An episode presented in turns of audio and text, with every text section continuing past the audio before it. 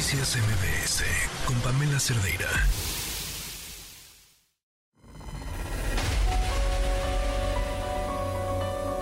Soy Floremilia Castro Coctiño, mamá de Paola Yasmino Campo de Casa, que fue víctima de feminicidio en, en una escuela que se llama David Gómez, de Tuzla Gutiérrez. ¿Cómo en una escuela?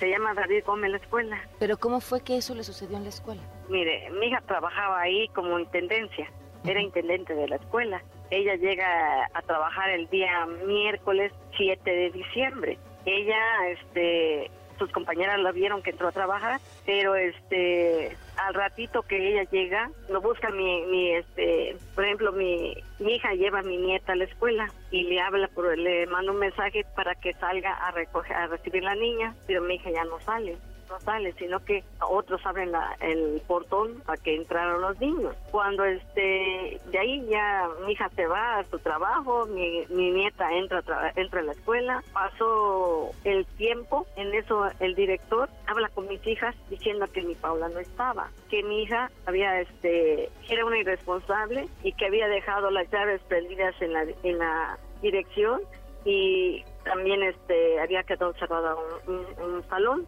y por eso está el director estaba enojado. Entonces mis hijas se dejan venir de donde estaban, que viven lejitos, se dejan venir y lo vienen a buscar. Lo buscan en toda la, lo buscan en la, en la escuela, en, de donde quiera, pero no lo encontraron. No lo encontraron mi hija. Eh, había una cisterna ahí y esa, ahí en esa cisterna también lo buscaron y no estaba. No estaba, no estaba mi Paola. En eso llega este llega mi yerno lo llegan a buscar también, dice, no está, dice, no lo encontramos. Y en esa misma cisterna el intendente lo abría para que lo buscaran. Y lo buscaron mis hijas, no solo mis hijas, porque también llevó unos, unos policías que le habló el director para que lo llegaran a buscar. Llegaron y lo buscaron y no encontraron nada, nada.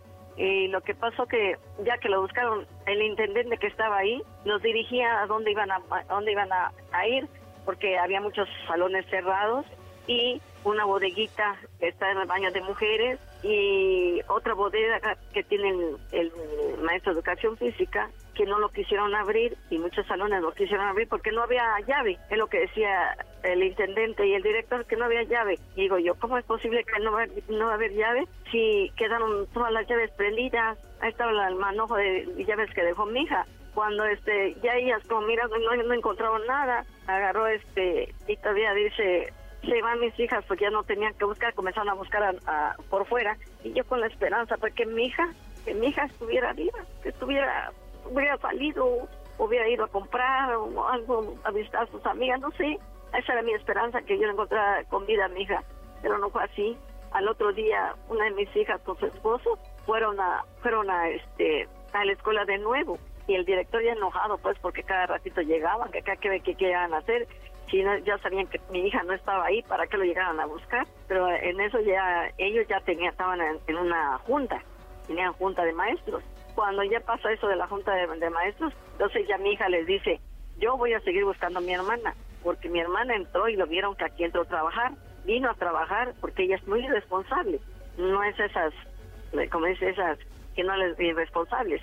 Como dice el director, yo lo voy a buscar y comenzaron a buscarlo otra vez de nuevo en las mismas áreas otra vez y no, no, hubo nada. Entonces viene mi yerno y mira la, la subdirectora que estaba ahí y le pregunta, ¿por qué le dice, me hace este favor de abrir esa, eh, esa cisterna? Pero la cisterna tenía llave, tenía candado y tenía no, no encontraba, dice la subdirectora, es que no sé dónde está la llave, no hay llave, pero espérense usted, ahorita le voy a preguntar al intendente dónde está esa llave y viene la secretaria y le pregunta y que le dice, no, dice, solo un jaloncito, que lo abra. Y así lo hizo mi, mi hija con mi yerno. Mi yerno lo jala y sí se abrió la cisterna y donde viene y abre, él mete otra vez la cabeza como el primer día, metió la cabeza y miró y ahí estaba flotando ya en la cisterna mi hija. lo habían matado. Así que mi hija falleció, lo, no sé qué pasó, no sé quién lo mató. Muchas negligencias en mi país, en mi en mi ciudad. No sé, acabaron con la vida de mi hija. Ahí lo encontraron. Y después viene el calvario que llega a la fiscalía, lo llevan el semáforo y ahí ya pasa lo que este las negligencias que no coronaron bien el lugar, no buscaron donde tuvieron los lugares cerrados, ya todo ya cuando ya no había nada, por ejemplo, ahorita nos dice la fiscalía que no hay huellas, no hay huellas donde donde le encontró mi hija en la cisterna que estaba con candado, una mochilita que ella tenía de llevar a su desayuno, no hay nada, nada, todo, todo acabó. ¿Cómo vas? O sea, con esas respuestas tú sigues en la lucha por buscar justicia. ¿Cuál es tu siguiente paso? Mire, ahorita ya este ya venimos, venimos con las compañeritas a hacerlo de lo hacerlo de este venimos aquí en la Suprema Corte, venimos aquí este y ya nos dijeron que su caso de mi hija como es escuela federal ya se va lo van a hacer la, la este lo van a pasar a la, a la federal aquí de aquí de México. Ya no va a estar allá en, en este allá en Chiapas del estado ya no. Aquí lo van a lo van a este a pasar. El, sus este la carpeta de investigación acá se viene es lo que nos dijeron nada estamos esperando esta semana para que así ya lo hagan. Y pues yo espero pues que que, que, sea mejor que del estado que nos atiendan mejor que investiguen mejor como dice uno ahí que sea mejor todo. Eso es lo que es mi, mi esperanza.